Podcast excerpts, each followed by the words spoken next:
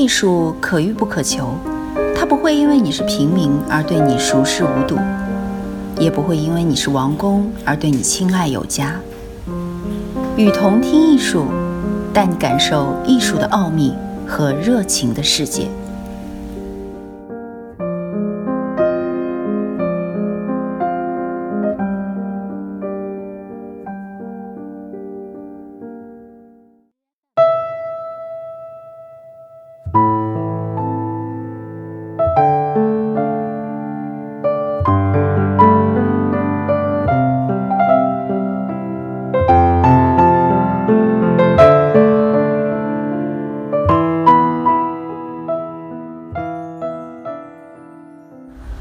南宋绘画与墨的解放。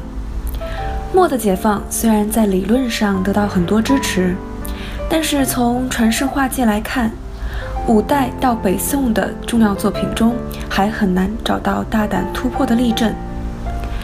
大致说来，在实践上还是谨守着一定的尺度在缓慢进行。郭熙的《早春图》中透露了许多对于光线游移的兴趣。真正墨与水更直接的交互运动，要到北宋、南宋之交才正式完成。显然，南宋以后，中国文化中心的南移，从黄淮平原的经验移至江南，对水墨画的发展有着不可忽视的刺激作用。从空气干燥、视觉明朗的华北叠叠大山，到江南烟瘴山岚。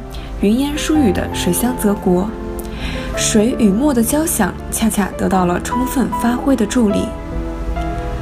南宋赵西湖《洞天清录》中说：“米兰宫多遭江浙间，每卜居，必择山水明秀处。起初本不能作画，后以目所见，日渐模仿之，随得天去。其作墨戏。”不专用笔，或以纸巾，或以遮子，或以连房，皆可为画。只不用胶矾，不肯于绢上作。这段记录说明着北宋水墨画另一个革命者米芾的实践经验。江浙的地理环境显然是一大主因。其次，他把绘画技法从传统的局限中解放出来。他要的不再是单一线条的统一，而是企图用纸巾或者是用遮子在画面上造成更丰富的质感。最后，由于对水与墨的效果追求，传统用于表达精细线条的矾纸与绢都不适用了，可以追求更为自由晕染的生纸，于是逐渐代替了矾纸与绢，成为新绘画的素材。从传世画技来看，北宋米友仁的《雪山》系列，王廷钧的《幽竹枯茶》，赵令禳的《江乡青夏》，都是水墨最早大胆实验的先驱。李唐是北宋、南宋过渡的关键人物。南宋以前完成的名作《万壑松风图》，基本上仍然是北宋干笔皴擦的效果。